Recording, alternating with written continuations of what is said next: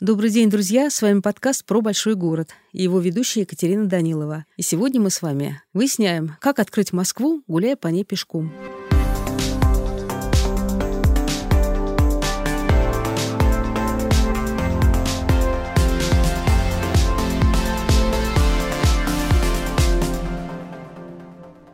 Москва. Деревянная, музыкальная, пушкинская, усадебная, британская немецкая, дипломатическая, фильмовая, Цветаева и Казакова, Савы Морозова и Бориса Годунова, 20-х и 50-х. Всего не перечислишь. И все это сюжеты программы «Пешком», который выходит на телеканале «Культура» уже 12 лет. Дюжна! Сегодня наш гость Михаил Жебрак, автор и ведущий программы «Пешком». С ним говорим о том, как открывать Москву.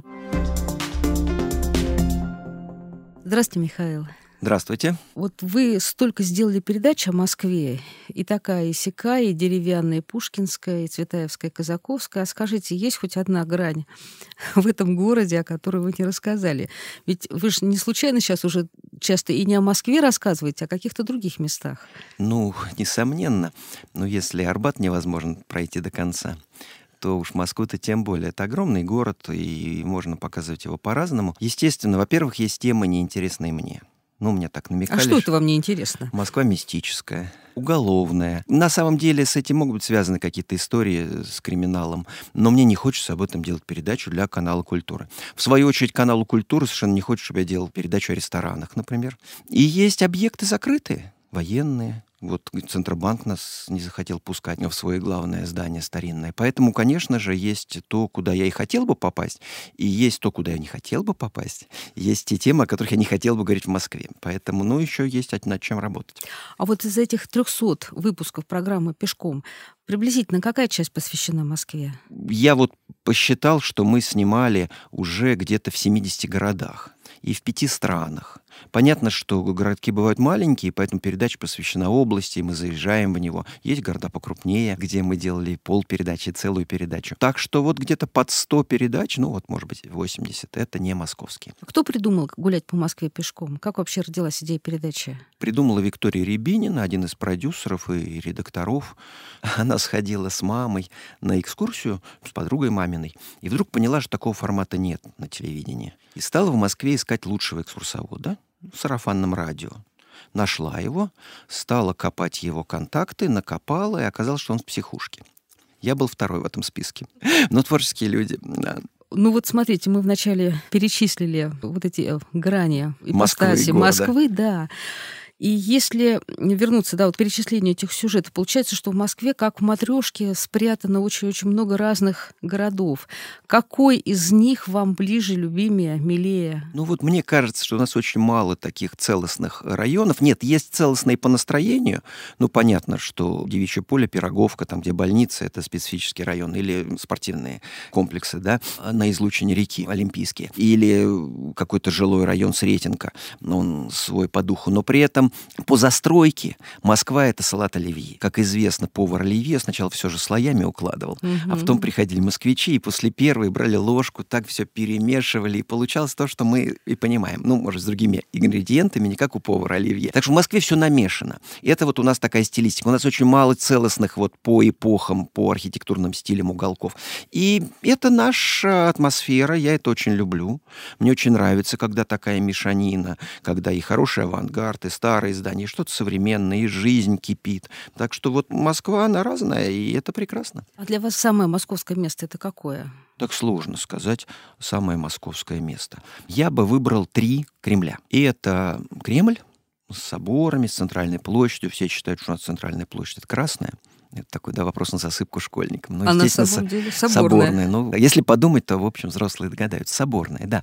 Конечно, это Кремль как центр истории, как сосредоточение русской государственности, и это тот камушек, который упал, и вот у нас же центрическая такая столица, поэтому волнами оттуда угу. пошло и население, и заселение, и застройка. Так что Кремль, потом Новодевичий монастырь, Ну, это тоже крепость, естественно. Это тоже Кремль? Кремль же это не сосредоточение русской и советской власти. Кремль — это крепость. Поэтому Новодевичий монастырь, ну, это шедевр архитектуры. Он-то целостный, это Нарышкинская барокко, там немного только предварительно. А там реставрация закончилась уже, Нет, да? у нас сейчас очень любят, чтобы процесс преобладал над конечным результатом. Третий Кремль. И третий Кремль — это Измайловский Кремль. Это удивительное начинание. Это такая пародия, модель Москвы. Потому что как Москва создавалась вокруг торга, вокруг рынка, где пересекались торговые пути, водные сухопутные, и поэтому там и кузнец должен быть, и торговец, да, и лекарь, вот, и какие-то княжеские люди посчитать, поохранять, если что. Так и вокруг рынка возник потрясающий такой сказочный теремок, он все время разрастается, там появились и школы,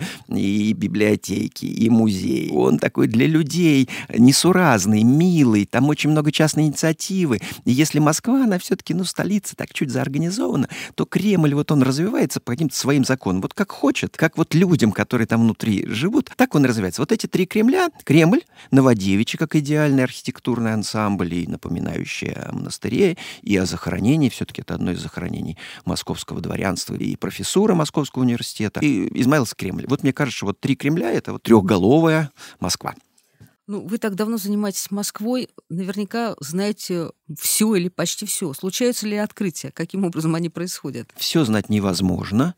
И я, когда начинал свою передачу, она вот уже 12-й год, если календарный брать, а мне казалось, что меня растопчут быстро историки, археологи. А они? А они оказались очень разумные люди, потому что они поняли, где журналистика, где популяризаторство, а где монография. Я рассказываю то, что я прочел у них пересказываю. Поэтому, конечно, для меня, как и для любого человека, открытий постоянно совершаются. Огромное количество мест, объектов, историй, которых я не знаю. У меня открытия совершаются каждую неделю. Я уже редко хожу в музей или на выставки, потому что я там снимаю. Мне сложно ходить в театры, потому что я уже снял фильмы о всех центральных театрах Москвы. И вот как я когда-то в студенчестве решил, что я должен записаться во все библиотеки, посетить все парки Москвы и все музеи. Ну, я был записан в 8 библиотек. Это много, но все равно вы понимаете, сколько их, да? Их больше ста, но если брать районные. Последний парк Братцева я посетил, когда мы уже снимать начали, потому что их тоже достаточно много, он был далеко от меня. Я вот, ну, по паркам я ездил, вот его я не посетил. Ну, а с музеями я был почти во всех еще до того, как начал снимать передачу, но они появляются заново. То есть они меня догоняют. И вот два музея блестящих совершенно, я их вставил в одну передачу, и я после этого через неделю повел своих детей показывать, потому что они очень хорошо сочетаются. Это новые музеи, и для меня это было открытие. Первый музей — это «Братьев Третьяковых», блестящее Новый. начинание угу. Третьяковской галереи, потому что там от Третьяковых ничего не осталось. Дом несколько раз горел, были коммуналки. У нас про любой музей, можно сказать, были коммуналки, не ошибешься. Ну, музей мемориальный, естественно. Поэтому они все построили заново. Неизвестно даже как комнаты были располагались. Только по остаткам печей более-менее понятно, какая была планировка. Они его насытили заново, но сделали уголки, но их выделили таким серо-белым цветом, чтобы было видно, что это искусственное ну, что не бывает белого шкафа, белого стола, белой этажерки. Вот. И при этом на них может стоять натуральная книга, висеть хорошая картина, конь работы Клотта, то есть там есть подлинные предметы, но в искусственном обстановке. А внизу на первом этаже там все так интерактивно, и там это сделано очень качественно, и жене, и детям все понравилось. Это один музей. А второй совершенно наоборот. Это современный музей, который сделан, как будто его сделали в XIX веке. И это коллекция Глазунова. Все знают Глазунова как художника, он подарил свои картины Вы городу. имеете в виду собрание его икон? наверное, да? Не икон. У него огромная коллекция, которую он назвал «Музей сословий». Хорошее придумал название такое рекламное. Он разделил свою коллекцию на, условно на три части. Первый этаж дворянства. Ну, любые картины, любая мебель, любая бронза — это дворянство. Ну, а что это будет? Это феерическая коллекция. Там огромный зал, где ростовые портреты императоров. Какая там графика? То есть там можно историю России просто по галерее идти, и там графика «Мир искусников». Бенуа, и это великолепно. Второй этаж — это коллекция его икон, восхитительная, а какая там мебель по рисункам братьев Васнецовых. Вот, а третий этаж — это крестьянство. Причем, ну, при крестьянство, лукошка, что мы это не видели, да, расписной плуг, приалы, они были их столько, что теперь они, конечно, в каждом музее есть. Нет.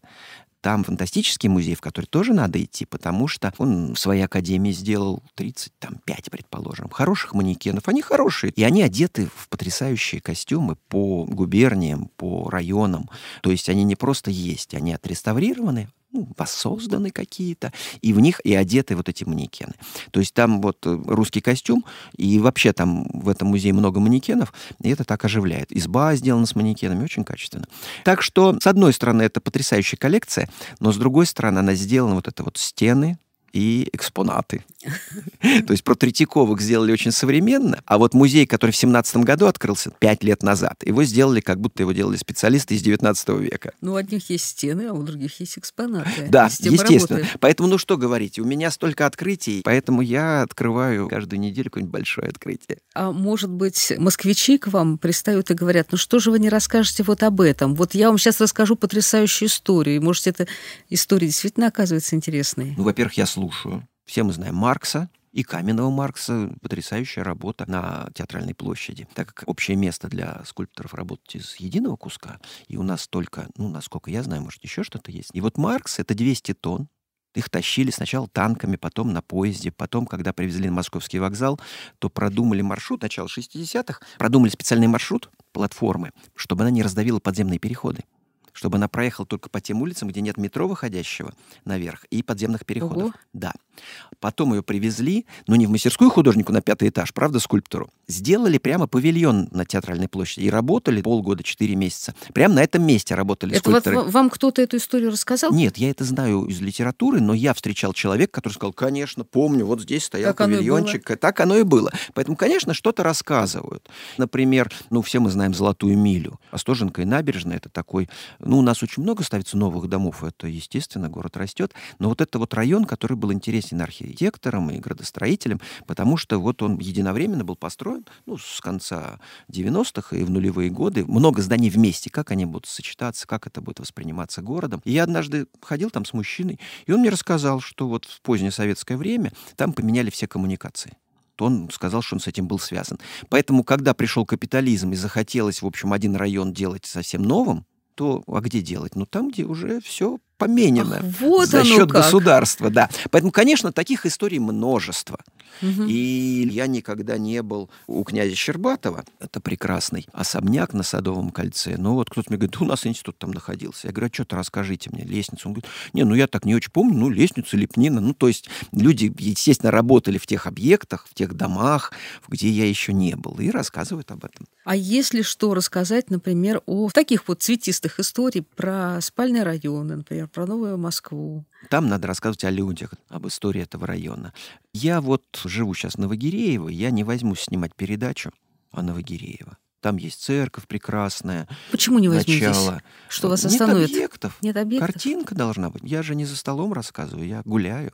Ну, есть музей Сидура, я его снимал. Это гений абсолютный. Есть пару сохранившихся домиков. Есть такая застройка 40-х, 50-х, любопытная несколько домов. А в целом, ну, ничем ты не удивишь. Хотя, может быть, жителям Новогирева будет приятно. Ну, я же снимаю. Знаете, как Гайдай, у него были два постоянных сценариста, они делали несколько фильмов вместе, но он любил с одной командой работать. И они уже, когда как так сплотились, работали не первый день, у них появилась присказка «Будет ли это интересно и понятно бабушке из Йошкар-Олы?» Ну, вот так они придумали. Поделитесь, пожалуйста, маршрутами, которые нашим слушателям могли быть интересны. По Москве. И которые вам кажутся интересными, да. Когда меня попросили сделать путеводитель, я взял те маршруты, которыми я хожу с друзьями.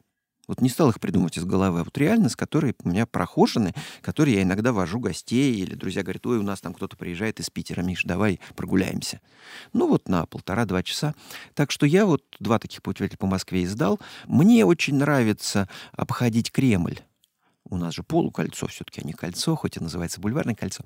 Мне нравится обходить Кремль не Причистенкой, Маховой, там, Охотным рядом, а вот следующим переулком чуть, чуть отступя, Ваганьковский. Вот там. Вот так. Вот там, да, Романов. То есть ты идешь, ну, с теми же самыми прострелами, и ты идешь вокруг Кремля, ты идешь чуть глубже, и вот мне так нравится. Мне нравится гулять вокруг Пушкинской площади. Я там учился в театральной студии, и поэтому там много жило моих товарищей. И этот район я хорошо знаю, он мне близок. Очень сложно описать маршрут, все-таки это точки некие. Так что описать не смогу, а вот какие-то районы, которые мне кажутся интересными, я назвал. О современной Москве могли бы сделать передачу? Вот что бы вы показывали? Если бы речь шла вот о сегодняшней Москве? Современную Москву я люблю. Я делал несколько передач о современной Москве. А как вообще сами относитесь вот к этому вот изменению города, к тому, как вот из старых стен вырастает что-то новое, сияющее, блистающее? Смотрите, я так понимаю, что петербуржец, уважающий себя, увидев новое здание на горизонте, должен упасть в обморок и когда очнется, тут же бросится писать письма, звонить и говорить, жаловаться. что это ужас, жаловаться, да. Я когда стою на Красной площади, и ровно в створе у меня слева собор Василия Блаженного, а справа Спасская башня, а между ними, это называется, по-моему, свит-отель, это вышка на Красных холмах рядом с Домом музыки. Меня это совершенно не раздражает. Она от меня там сколько, в полутора километрах. Угу. Но город должен расти. Тем более, что всегда будут точки, которые Василия Блаженного не заслонят, да? Поэтому жалко старые здания, жалко старые объекты. Конечно, лучше на грайнах, на пустырях, на промзоне. Город должен развиваться. И я делал передачи, потому что, во-первых, я, как и москвич, как человек, который много водил, экскурсии и снимал передачи, я прям почувствовал, что вот, скажем так, 15 лет назад вот та же «Золотая миля» была очень остро интересна. Это было еще новое. После этого, ну, кто-то съездил в другие страны, посмотрел, вообще к этому привыкли. Вот сейчас это уже, ну, новая Москва, да. Когда-то это было, представляете, строят совершенно по-другому. Такого у нас еще не было. Поэтому есть какие-то современные любопытные стили, начинания. Ну вот чтобы вы показали, вот для вас какие объекты или здания? Я бы показал Ходынку. Я не говорю, что это шедевр, но это вот современная застройка пустоты, промзоны и бывшего аэродрома. Там есть и любопытные здания, дом Уха, которые создатели называют Парус. Я вообще собираю местные названия. Поделитесь, а какие еще есть названия? Сейчас я закончу ага. про Ходынку и расскажу про название. Там есть такой треугольный дом, такой в камуфляже. Бело-черный. Да, называется «Клуб ветеранов внешней разведки». У него роскошное название.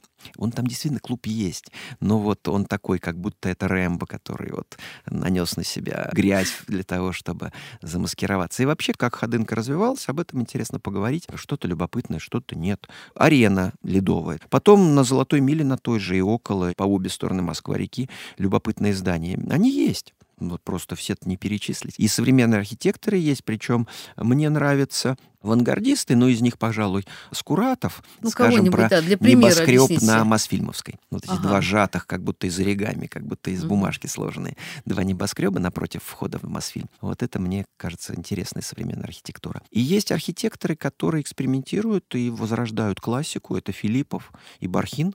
У них прямо такие перепевы римской архитектуры очень любопытные. Так что есть интересные эксперименты. Вообще неплохо, когда в старом городе что-то такое яркое, интересного цвета, неожиданной формы. Как когда-то конструктивизм вырывался да, из общего контекста и был очень ярким, очень необычным, так и сейчас есть интересные решения. Заинтриговали вы меня ухом. Скажите еще какие-нибудь названия. На проспекте Мира стоит дом сталинский, и из него, из штукатурки выходят граненые камни, ну, как бы на грановитой палате, то грановитой палате они угу. часто стоят, а здесь отдельные. Ну, эффектно так. И такая отсылка вот именно к итальянским находкам. Как его местные называют? Дом с бородавками. Смешно. Да, да, конечно. Есть универсальный спортивный зал «Дружба» в Лужниках. Мои друзья-спортсмены никогда не скажут «я завтра борюсь в дружбе» они скажут, я завтра борюсь в каракатице. Почему Если каракатица? вы не помните форму универсального спортивного зала «Дружба», он вот такой вот, как осьминожка такой, стоящий на лапах. Вот такой он. Спортсмены называют это каракатица. Так что таких названий много, есть неприличные, уж говорить не буду, потому что москвичи остры на язык. Есть такое у нас. Или вот здание ТАСС. Интересно, как же его называют? Его потрясающе называют, потому что хотели ставить 16-этажный дом. Первый секретарь горкома Гришин сказал, вы что, исторический центр? У нас не всегда от партии исходит плохое, исходило, да, в советское время. Он сказал, занижайте понижаете этажность. Поэтому получилось то, что получилось в 1976 году. Вот, его называют дом двухэтажных людей. По два этажа объединены огромным наличником. И визуально А-а-а. кажется, что дом четырехэтажный, потому что там четыре наличника. Да. А дом девятиэтажный еще между первым и вторым наличником есть окна, но сейчас там бегущая строка. Так что 9 этажей, а визуально, кажется, 4, и Четыре — это вот ритм старого города. Это очень здорово, гениальное решение. Так что вот дом двухэтажных людей. Так что множество таких московских названий. У вас есть какое-то ощущение духа Москвы, характера Москвы? Был у меня период, я год работал на Кавказе в туризме, и такой был шеф, который там хотел гостиницы, лошадей. Я маршруты делал по горам, готовил инструкторов по горному туризму, и маршруты пробивал. Вот, а потом я уехал. И вот когда мы ездили на какую-то сделку или просто поговорить с людьми, он говорил, Миша, ты лучше молчи, а если не сможешь молчать, то говори в два раза медленнее. С нас же в два раза дороже возьмут. Мы очень быстро говорим, москвичи. Мы вообще такие торопышки, мы хотим все и сразу. Пытаюсь понять, как изменился город вот в тот момент, когда он стал мегаполисом, когда на рубеже 19-20 века население стало больше миллиона, изменился ритм этого города. И я пытаюсь понять, как изменился и характер этого города. Это был другой город, это по фотографиям видно. Вот это была Москва, да, улица Суздали, выберите себе маленький городок, это будет Москва. Медленный, да, и мы, москвичи, попадая куда-то, мы снимали в Вологде, прекрасно, но там другой темп. Хотя Вологда крупный город. И ты заказываешь эспрессо, а на тебя смотрят и говорят, он же маленький. Ну, то есть они варят эспрессо, но до сих пор, вот уже сколько лет варят, до сих пор удивляется, кто Размер его пьет. смущает. Кто его пьет, да, да, да. Поэтому, конечно, тембр город другой, это невозможно представить, это совершенно было другое. Хотя мы читаем Чехова, понимаем его Толстого, но город был другой. Маленький, не асфальтированный, летом вонючий забитый. В центре, в Китай-городе шли люди в рваных штанах и в лаптях. И пахли, наверное.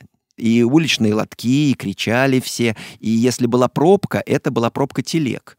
И хорошо, если не ассоциационных с бочками золотарей. Просто товар. Ну, один сам разгружаться начал, а все остальные встали. Ну, вот лошади, товар, семечки лузгает возница. Это немножечко другой город. Вот. И принципиально он изменился не потому, что произошел рубеж, а потому, что столица сюда вернулась. Он еще и по духу был не Питер. Питер вот был более похож на современную Москву. Чиновный, холодный, с более-менее нормальным темпом. Когда столица в 18 году вернулась в Москву, тут-то все изменилось, и люди пришли. И это было серьезно, и все равно город 20-30-х годов мало машин. Остап Бендер еще вот под лошадь попал. Просто Ильф и Петров писали, что появился такой отхожий промысел у крестьян. Они приезжали в Москву и бросались под машины дипломатов. Хорошие деньги получали. Дайте совет тем, кто хочет гулять по Москве? Мне кажется, что ты сможешь полюбить то, и то станет частью твоей судьбы и твоих размышлений. Вот, во что ты вложил силы. Поэтому я бы советовал фотографировать, рисовать, как-то вкладывать, не просто вот, нет, гулять это прекрасно, да, и нужно, вот, но именно продумывать маршруты, что-то читать о том месте, которое тебя заинтересовало после того, как ты пришел, или заранее. Вот, и если вот вкладывать труд, в прогулке, то они будут запоминаться, они станут частью твоей жизни. Вспомнил интересную историю, раз вы все про мифы меня спрашивали. В Москве много мифов. Вот есть у нас гостиница «Москва». У него асимметричные крылья. Немножечко разное решение крыльев. И вот родился такой анекдот, что провели конкурс на гостинице «Москва», и профессиональное жюри отобрало пять проектов – и эти пять показали Иосифу Виссарионовичу. Товарищ Сталин, скажите, вот из этих пяти проектов, какой вам нравится? Он говорит, этот и этот. Хорошо, убираем три, а из этих? Говорит, вы не поняли. Этот и этот. Ну и якобы по двум проектам построили фасад с двумя разными крыльями. Помню эту Это историю. абсолютная легенда, так не было, но она блестяще характеризует эпоху. Потому что когда в Сочи строили вокзал, Мало того, что там все власти к этому имели дело, ну, МПС понятно, Министерство путей сообщения, Краснодарский край понятно, ЦК и это всесоюзная здравница, тут санатории цыковские. Возили проект в Тбилиси, и какие-то административные связи, линии вели в Тбилиси, и обязательно на дачу к Сталину. Ну, то есть анекдоты слушаем, собираем и принимаем к сведению. Да, это для меня и открытие, и очень такая интересная зарисовка. В своей знаменитой книге Гелеровский, он рассказывает, как он с Чеховым едет по Тверской к себе в Столешников переулок пить чай. И это пост. Соответственно, весна ранняя или средняя. Они едут в санях, но очень много прогалин на мостовой, и когда лошадь попадает на булыжник, она встает, ну, старая попалась лошадка, и ей тяжело. И она так долго стоит, что Гелеро, он был очень нетерпеливый человек, про него его друг Чехов говорил, что ты курьерский поезд. Остановка в пять минут буфет. Надо успеть забежать за пять минут в буфет. Поэтому Гелеровский не мог сидеть на месте. Он выскочил, и на Страстной площади был знаменитый магазин, лавочка какого-то купца, где были хорошие соленья. И он купил моченый арбуз. Может быть, Чехов Таганрожец любил моченые арбузы. Я вот, как москвич, не понимаю этого блюда. Мне кажется, это издевательство над арбузом. А вот южане любят. Они едут. Арбуз в бумаге. Бумага промокла, течет. Руки уже заледенели. Едут долго. Гелеровскому надоело его держать. Он говорит, я его выброшу. Чехов говорит, да перестань, ну, отдадим кому-нибудь. А вот городовой стоит. Они как раз поворачивают на Тверской площади, и там нынешнее здание Моссовета, а тогда это резиденция генерал-губернатора. Естественно, городовой стоит напротив. Гелеровский в шубе, но он в фуражке. А он занимался благотворительностью, и его провели э, по ведомству образования, народного образования, как чиновника без класса.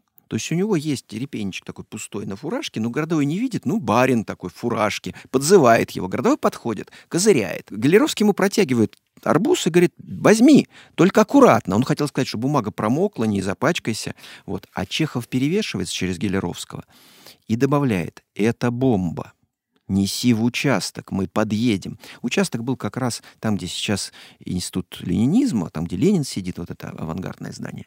Ну и городовой остался обалдевший. С а бомбой-то. С бомбой-то, да. А вниз по Столешникову сани поехали. Вот мы читаем эту Гелеровского, смешная история, ха-ха-ха. На Тверской площади стоял с 12 года памятник Скобелеву. 1 мая его благополучно свалили потому что это белый генерал, символ царизма.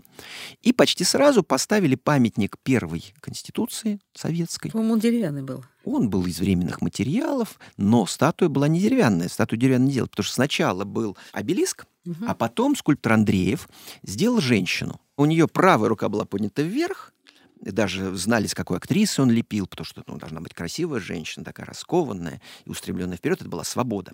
А в левой руке она держала глобус. И как москвичи прозвали этот памятник немедленно? Как? Как? Женщина с бомбой? Баба с арбузом. Смешно. Да. И так как я понимаю, что в 19-20 году москвичи не читали, москвичи Гелеровского, но читали единицы.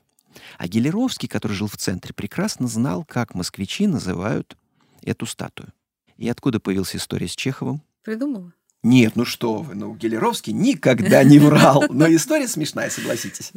История вот. блистательная. Вот. Ну что ж, на этом я бы закончил рассказ о Москве. О ней можно рассказывать бесконечно, но лучше гулять. По Москве лучше гулять. Короткий блиц. Блиц. Самая московская еда. Солянка. Слово. Патрики. Привычка. Знаете, когда выходит человек из перехода подземного, наклонившись вниз, и в телефон говорит, ну ты где? Правила жизни, так сказать. Ходить со стаканчиком кофе.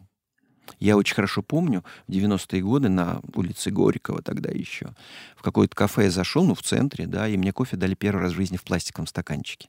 Можно и на вынос, но я почувствовал себя оскорбленным, но я зашел в центре города, в кафе. Пусть чашку дадут. Да. Друзья, с вами был подкаст про большой город. Гуляем по Москве и слушайте наш подкаст на всех ресурсах, на которых вы слушаете свои любимые подкасты.